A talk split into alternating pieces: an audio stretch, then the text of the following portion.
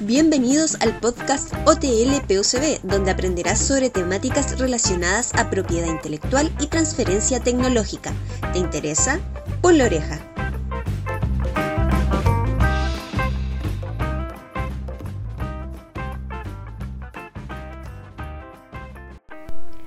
Bienvenidos al séptimo capítulo del podcast de la OTL PUCB, episodio en el que hablaremos sobre el detrás de cámaras del tercer Sunset de Innovación 30 tecnologías para Chile que se llevó a cabo el pasado jueves 3 de diciembre. En esta ocasión entrevistaremos al productor del evento, Yerko Pasquinel Martínez. Pero antes les daré el sabías qué de la semana. ¿Ustedes conocen qué es el clasificador de NISA? Se trata de un sistema de clasificación internacional utilizado para clasificar productos y servicios a los fines del registro de marcas.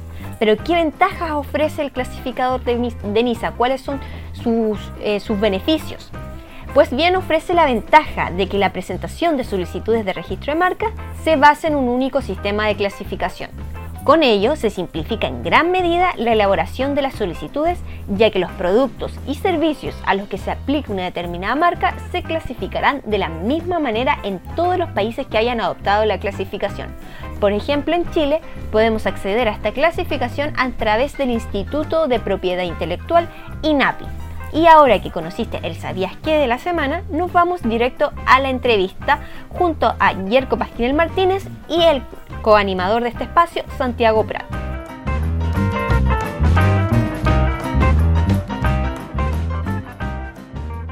Nos encontramos en la segunda parte del podcast, en, una entrevista que, donde hablaremos sobre el detrás de cámaras del tercer Sunset de Innovación 30 Tecnologías para Chile.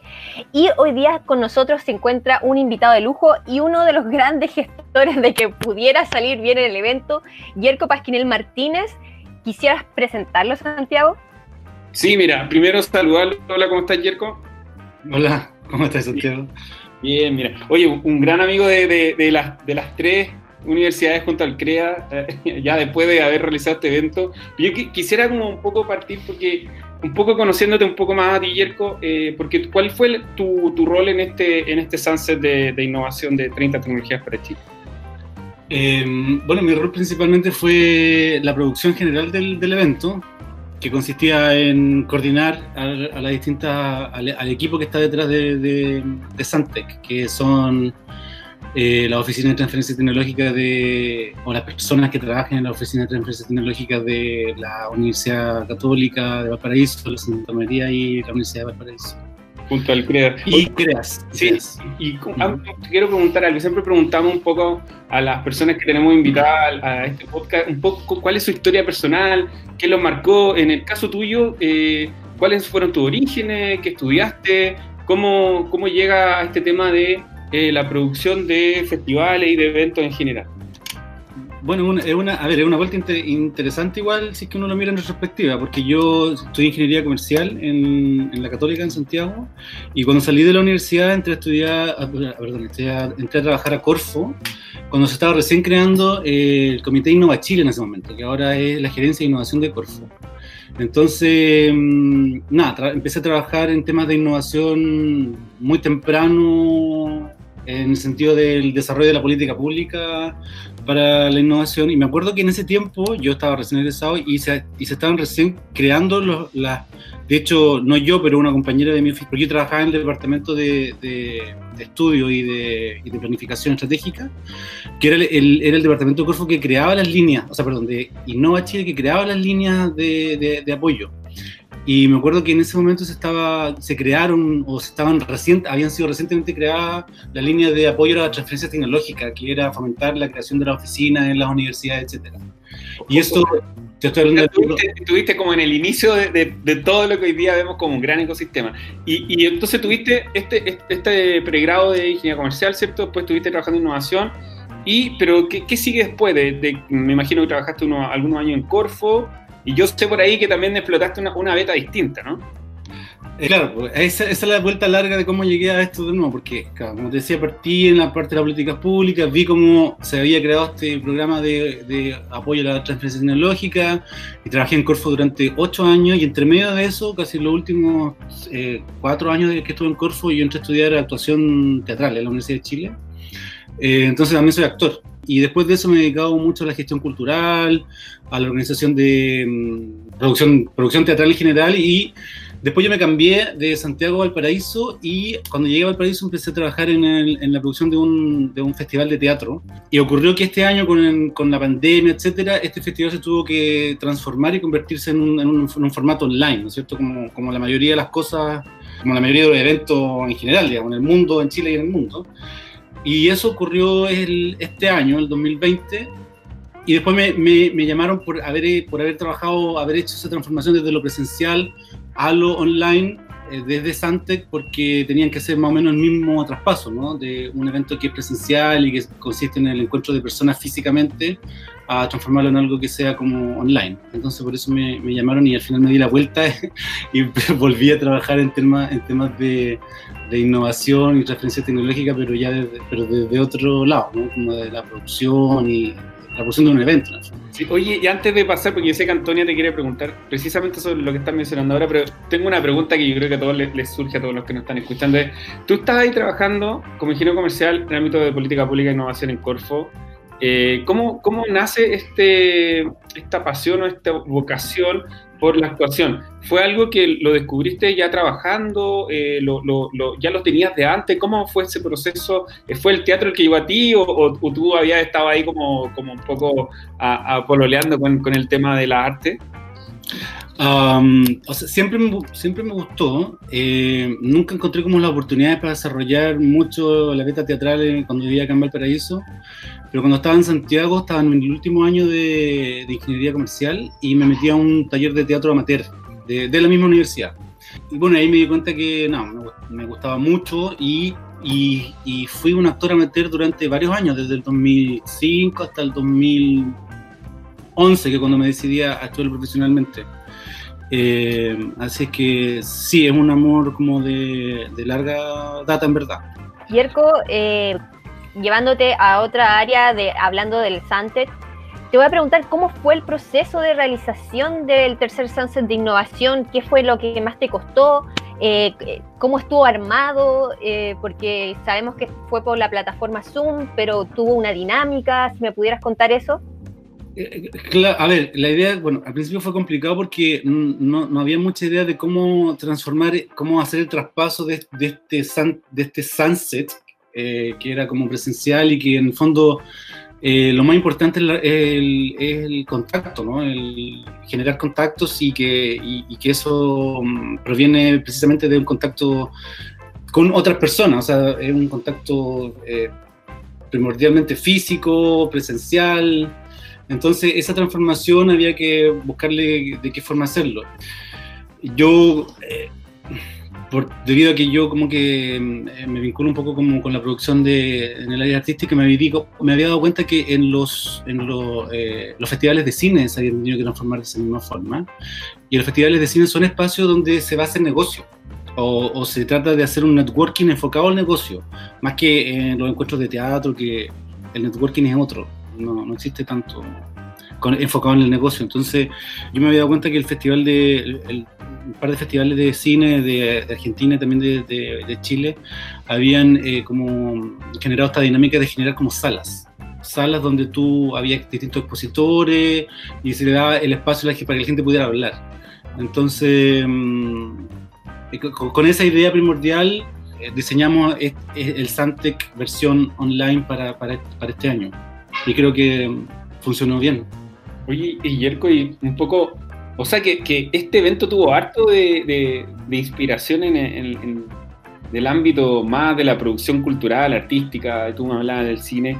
Y mm, desde tu perspectiva, mm, un poco en, el rol que, que, te tocó jugar a ti en este, en este gran, magno evento, ¿qué crees tú que fue como el principal desafío o la, o la dificultad más grande en la realización? Bueno, obviamente que en la preproducción y, y, y en la realización misma. Eh, bueno, el trabajo con la tecnología, paradójicamente, dado que se trata de un, de un evento de transferencia tecnológica, eh, el cómo utilizar la tecnología Zoom, que es una tecnología aparentemente simple y fácil e intuitiva, pero cuando, cuando, cuando empezó a llegar tanta gente al evento, eh, eso se volvió un poquito difícil de, manejar, pero creo que al final se sortió bien, pero de una forma muy, muy, muy manual, por decirlo. O sea, estaba yo ahí con, con, con Gabriela, que es de Creas, eh, como sorteando a las personas por las salas, y eso fue como bastante estresante en un momento. Eso como en el día mismo del evento, pero antes, y antes del evento, en la preproducción, claro, hay un, un largo camino de de planificación y de coordinación. Eh, el equipo es grande, hay que coordinar varias, varias, varias personas y varias instituciones que tienen distintas agendas. Y eso es, bastante desafiante, pero gracias a Dios este equipo ya estaba como un poco afiatado antes que yo llegara, se conocía bien, había una dinámica que, que es bastante amistosa y fácil de, de, trabajar con. Entonces, mm, a pesar de que es harta pega, eh, se hizo, se hizo fácil, no se hizo tan, tan cuesta arriba, digamos. Fue súper bueno. Para mí, por lo menos, que estaba recién como allegándome el equipo. Sí, hacer mención especial a la Gaby de Creas, que pudo sortear esa, esa, dificultad que surgió cuando estábamos haciendo el evento. Eh, Yerko, te quiero hacer otra pregunta. Eh, desde tu perspectiva, eh, ya que has trabajado, como nos habías hablado, que habías hecho eventos culturales, ¿cuáles son las ventajas de un evento online contra uno presencial? Eh, bueno, el nivel de alcance que uno puede llegar. O sea, mm, eh, por ejemplo, yo creo que Sante que este año eh, fue, favorable para Sante, creo yo, que este año se hubiese visto obligado a hacerlo online, porque le permitió varias cosas, yo creo. Uno, como mm, consolidarse, ya haciendo una tercera versión de Sante, consolidarse como un evento primero a nivel regional y segundo también como proyectarlo a nivel nacional. Incluso yo diría que si uno se pone más ambicioso podría proyectarlo a nivel internacional. ¿Por qué? Porque, porque son tecnologías que pueden ser aplicadas en, cualquier parte del mundo, eh, los, emprendedores, los emprendedores existen en cualquier parte del mundo, entonces, y lo otro, bueno, eh, también este año, qué sé yo, tiene su propia página web, tiene su propio logo, tiene sus propias redes sociales, ya está generando uno, o sea, como que creo que este año le permitió esta vicisitud o esta, mm, esta circunstancia especial de, la, de histórica que estamos viviendo, yo creo que fue como que en un momento quizás se pensó que era como una dificultad, yo creo que al final eh, ayuda ayudó a Santi a, a, plantearse de otra forma y que creo que le, abre posibilidades con mucho más eh, grandes hacia el futuro, que tienen que ver con la tecnología. O sea, yo pensaría en un próximo, yo creo que un próximo Santec tendría sí sí ser, pienso yo, no, yo no soy quien para decidirlo, pero sería una gran oportunidad pensarlo como de un formato mixto, ¿no? Con quizá con una, presencialidad física de asistentes quizás de la quinta región, pero también con una proyección de, de ser transmitido a través de, de, formatos online, plataformas, de páginas web, redes sociales, etcétera. Oye, Yerko, y mm, desde tu perspectiva, un poco tú conoces, bueno, estuviste ahí eh, eh, básicamente todos los días eh, mirando el equipo, llevando adelante como el impulso de, la organización y la producción del evento. ¿Tú crees que se cumplieron la... la porque este, este evento tenía metas, tenía tenía un propósito. ¿Tú crees que esos objetivos, esos propósitos se cumplieron? ¿Cómo ves tú, por ejemplo, la convocatoria? Eh, hubo, hubo, entiendo, también asistencia en el Zoom, pero también en YouTube, y también harta aparición en prensa. ¿Tú, crees que esto se, cumplieron los objetivos iniciales? Yo, creo que, que sí. O sea, a ver, hay, hay un, todas las actividades de transferencia tecnológica tienen como objetivo final final generar un, un, contrato, generar un negocio, generar una aplicación de la tecnología, etcétera. Y eso em, es, muy difícil de, de, medir, o sea, o de, o de capturar en el, en, el, instante preciso en que se produce un evento, porque son procesos que llevan tiempo y que requieren eh, un seguimiento de mucho más largo plazo. Eh, pero sí creo que el, el evento en términos de de impacto mediático, eh, yo por lo menos quedo más que satisfecho en el sentido de que, como te decía, se creó una comunidad a través de las redes sociales, incipiente pero igual significativa, y que eso puede seguir creciendo. Y, y además, claro, lo que tú dices, menciones en prensa, en, en, en, ese ámbito, yo creo que genera una, una presencia y la presencia es súper importante. A veces es más importante que el evento mismo lo que se dice del evento. Y yo creo que que en ese sentido este, esta vez, o no, bueno, igual no conozco, no, se está familiarizado con las veces anteriores, pero, pero por lo menos esta vez o lo que yo pude ver es que generó un impacto por lo menos dentro de la comunidad a la cual está dirigida, ¿no? que son los investigadores y empresas que están como vinculadas con, con, con desarrollo tecnológico. Sí, y además me, comentaba una, una, colega gestora tecnológica de otra universidad que ya está suscrita a estas alertas de Google como por palabras clave. Entonces me decía, oye, súper bien el evento. Y dije, oye, pero si tú no estuviste, no, pero es que me llegaban las alertas. Porque, claro, eh, las notas tenían palabras clave y eh, le, aparecían en, los listados diarios de, resultados que, genera Google. Así que eh, súper, súper eh, contento con todo lo que fue la, realización del SAM. Yerko, ¿Mm? sacándote un poco de lo específico llevándote más a la generalidad, ¿cómo ves que van a ser los próximos eventos de aquí en adelante? O sea, no sé, el próximo año, quizá en dos años más, ¿cómo crees que van a seguir siendo presenciales? ¿Van, ¿Vamos a tener que hacer una mezcla? ¿Cómo ves tú ya que tú estás detrás de, varios proyectos? Como te decía, yo creo que sí, yo creo que va a tender a una, situación un poco mixta. O sea, una de las cosas que, mm, que nos vimos obligados a aprender como, no como gestores, sino como humanidad, es que con la pandemia es que la globalización es una, es una realidad eh, que está acá. La, eh, la pandemia nos obligó a darnos cuenta, algo que ya intuíamos, que, el, mundo está al alcance de un clic en el fondo. Y yo creo que todo va a evolucionar hacia allá, eh, la educación, los cursos online, una cosa que proliferaron mucho este año. Entonces nada impide que hoy en día alguien pueda tomar un curso en, la Universidad de Oxford, no sé, en Harvard. Eh, y eso es algo que quizás estas universidades no se han dado cuenta, pero pero que está ahí a la mano, digamos.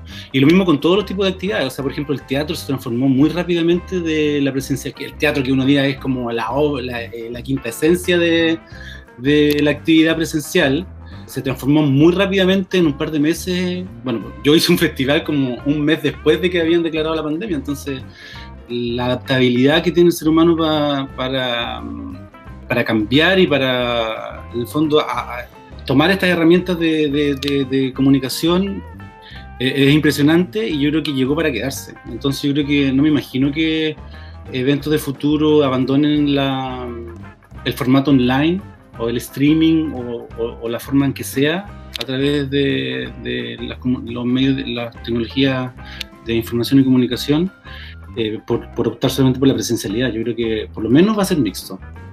Claro, porque ahí también eh, hay un tema de democratizar también el acceso a este tipo de eventos, porque cuando tú generas un link, por ejemplo, eh, en YouTube o en algún Facebook Live o algún Instagram Live, lo que hace en definitiva es permitirle a todas las personas que se puedan conectar. O sea, tener un público que es el que está efectivamente animando, participando del evento en sí, pero también eh, tiene un público que lo está viendo sincrónico. Incluso cuando esto queda en línea, hay también un montón de, visitantes que son asincrónicos.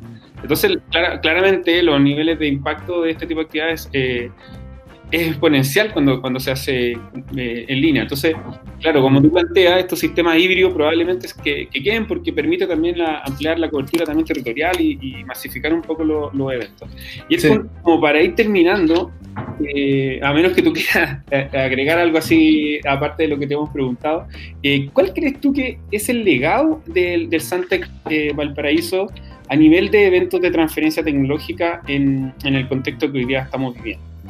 Bueno, el primer legado y el más evidente es que demuestra que es posible seguir haciendo actividades de, de transferencias, de networking en el ámbito de la, de, la oficina de transferencia tecnológica a través de medios eh, online, que, que funciona, o sea, hay una prueba, digamos, evidente que está colgada en YouTube ahora y que la vamos a poner en la página próximamente de que, de que funciona, de que es posible eh, establecer lazos. Eso primero que nada. Bueno, y en segundo lugar, eh, eh, lo que ocurrió dentro de, las mismas dinámicas de, la sala, pues hubo bastante, eh, mucha, mucha networking, trabajo y, gente que quedó en contacto y que quedó como, yo sentí como vitalizada un poco, ¿no? Yo algunas personas las vi como bastante eh, felices, no sé si es la palabra correcta, pero como de estar en, entrar en contacto con otras personas, o sea, aunque sea a través de una página, a través de... era un poco como la, adrenalina de los lo estrenos, ¿no? Un poco llevándolo al lenguaje más, o sea, para, para mí sí, y creo que para el equipo en general también había una especie de adrenalina como de un estreno teatral. Para mí era totalmente un estreno teatral, era como... lo, que, lo que me faltó después fue el, la cerveza después de función, porque eso es lo que... pero, mm, pero sí, pero, pero además de la gente que eh, organizó este evento, eh, la misma gente que participó, yo la sentía que estaba como, que había una especie como de, ¿cómo es? es que no hay alegría, pero hay un sentido de comunidad hay un sentido de comunidad que, se genera de gente que, que, se ha visto durante años, que se conoce, que se ubica, eh, pero que no había podido tener eh, la oportunidad de contactarse, de conversar, eh, porque estamos confinados, qué sé yo. Pero entonces, esto, esta, esta forma de hacerlo a través de, de, YouTube, de Zoom o de lo que sea, permite ese contacto de hablar de temas que a la gente le interesa. O sea, si uno le encanta hablar de lo que uno hace, al investigador le encanta mostrar sus investigaciones a los emprendedores, mostrar lo que ellos hacen y que se, que se les dé una oportunidad de hacerlo eh, y que no se renuncie a ello, en el fondo, eh, es valioso y se agradece, yo creo. Sí, porque además la dinámica del, trabajo en sala permitió que en el fondo hubiera una oferta para todos los gustos, porque teníamos la sala ecosistema, que era la sala general, pero también había salas temáticas, y yo, yo estuve mirando un poco los registros, y los temas que se conversaron eran, eran específicos de nivel así, Dios, o sea, en la sala de minería se hablaron temas eh, ah, técnico y tecnológico, pero súper de vanguardia. Y si uno saltaba, por ejemplo, a la sala de educación, era, eran, eran otros temas, eran otras dinámicas. Entonces, eh, eso yo creo que un poco lo que dices tú, que, que finalmente eh, este sentido de comunidad también tenía que ver también con la identidad de decir, oye, mira, acá se juntaron cuatro instituciones, hicieron algo juntos, también, y eso demuestra que nosotros también podemos colaborar con la universidad. Escuché varias empresas eh, que, que, en el fondo tomaron esto también como un desafío y, yo también vi ahí que se, se, dejaron agendadas varias reuniones. Bueno, eso es, eh, es fantástico porque ese es el objetivo principal del, del, evento. Sí, solo comentarles que hubieron eh, salas que se quedaron hasta, hasta qué hora, hasta las 8 de la tarde, 8 de la noche, y seguían hablando y teníamos que, tuvimos que cortar la conversación, pero se creó una dinámica muy fluida y excelente desde mi punto de vista. Eso demuestra que mm, espacios como el Santec era necesario hacer y que es necesario que se sigan haciendo. De hecho, estuvimos ahí con, con Yerko hasta, creo, pasada las ocho y media, casi las nueve de la noche, porque las personas que ya se salían de la sala llegaban como a la sala común, eh, a, la sala Zoom, me refiero. Sí. Ahí nos quedamos haciendo como el, el, after del after y, se llenaron cuestiones que apuntaron como a, a, cuestiones como de vida. Y finalmente, y yo creo que el gran valor también del Sunset es que conectó a las personas en un nivel eh, que genera confianza. Entonces, después de tener una experiencia que, en este formato virtual igual logró cierto grado de, intimidad, de, generar confianza, después tú te puedes plantear con alguien que confía hacer proyectos en conjunto, que en el fondo era el gran desafío del Sante en esta versión. Sí, es verdad. Además que yo creo que este año, eh, como está, hay dos cosas. Uno que eh, estamos, hemos estado encerrados todos, entonces nos falta el contacto, la comunicación, aunque no sea física, pero por lo menos a través de una pantalla, poder vernos, poder hablar de temas que nos interesan. Y lo otro es que también este año nos ha enseñado, nos ha enseñado a todos eh, a, vincularlo con, a vincularnos con la tecnología, a ser menos tímido con la pantalla, a, en el fondo abrazar esto que eh, recurso que tenemos. Entonces yo creo que es más, es más fácil, o sea, siento como que el mundo está más preparado o está más abierto a eh, vincularse a través de, de, una pantalla, eh, que antes no sonaba frío, distante, aburrido, y hoy en día yo creo que menos en realidad. Mucho menos. Bueno, yo creo que cumplimos nuestra misión de hoy. gracias, Yerko. Quedamos súper contentos con tu trabajo. Eh, no sé si Santiago quiere decir algunas palabras ya que son amigos. no, preguntarte con qué está, que se viene, eh, tienes pensado seguir en este rubro, volver a, la parte más artística. Yo sé que tenemos, que has tenido ahí trabajo en Fondar, de hecho me, tengo ahí, eh, lo estoy mirando mi, mi libro de, de pop-up. No sé si puedo contarnos en qué está, como para cerrar. Eh, en el tema de, actuación y también de, general artístico y cultural. Igual yo creo que Yerko quedó como el productor de Sánchez Malpo, solo decirle. O sea, a mí me han preguntado ah, que, cómo lo hicimos y dije, bueno, ahí tuvimos un productor, si estas cosas nos hacen solas. Para los próximos años. Bueno, igual, eh, para mí fue algo nuevo igual. Eh, y y feliz de meterme en cosas nuevas. En general, como que salto de un, de un proyecto a otro, no sé, soy un poquito. Eh, ¿Cómo se dice? Eh, eh, estoy abierto a las experiencias nuevas, a los trabajos nuevos. Eh, lo pasé súper bien produciendo Santec, en verdad. Y eso en realidad yo creo que tiene que ver también con el equipo. ¿ah? Muchas veces las buenas experiencias, como cuando uno viaja, ¿no? cuando uno dice, no, me encantó tal ciudad o tal ciudad, no es tanto la ciudad más que no es tanto la ciudad a la que uno va, sino que la experiencia que uno vive en la ciudad, la experiencia muchas veces está dada por las personas que están en la ciudad, por las personas que no se encuentran. Entonces yo creo que en ese sentido, mm, a pesar de que eh, la producción de este evento para mí era algo como eh, novedoso, porque yo había producido otras cosas que estaban más relacionadas con el teatro, con la cultura, eh, fue una muy buena experiencia y como que yo igual la, la, atesoro en un sentido como emotivo, pero yo creo que sucede aquí el equipo que hay detrás es muy buena onda y muy comprometido y muy eso, muy simpático y muy trabajador también, y entonces como que yo quedé bien contento en, ese, en el sentido profesional y en el sentido emocional también. Y en cuanto a lo que se viene, bueno, yo sigo con proyectos de teatro, tengo festival, eh, Festival Síntesis Teatral, soy el productor, eh, bueno, ahora soy el director del festival, eh, que se hace todos los mayos de todos los años, el próximo año vamos para la sexta versión, eh, ahí estamos eh, viendo cómo va a ser, si va a ser presencial, semipresencial, todas esas cosas como que todavía estamos en la, incertidumbre. Eh, y bueno, obras de teatro y un montón de cosas que en realidad no, no, no vale la pena que les cuente ahora porque son un capítulo especial dedicado a eso. Este es Festival Síntesis Teatral de Valparaíso, ¿cierto? Sí, Festival Síntesis Teatral de Valparaíso. Se hace todos los mayos la mirada desde también de la región, que es algo que, nosotros siempre tratamos de cuidar mucho y de potenciar, que también el, impacto o, también mostrar las cosas que se están haciendo desde Valparaíso. O un poco también Santec Valparaíso eh, busca posicionar también a la región como un polo tecnológico. Nosotros, bueno, tú ya puedes contratar y, también se, se dijo de, de, todas formas y todos lo dijeron desde su, desde su vereda, que Valparaíso tiene todo para ser un polo tecnológico a nivel nacional y también, por qué no decirlo, a nivel internacional.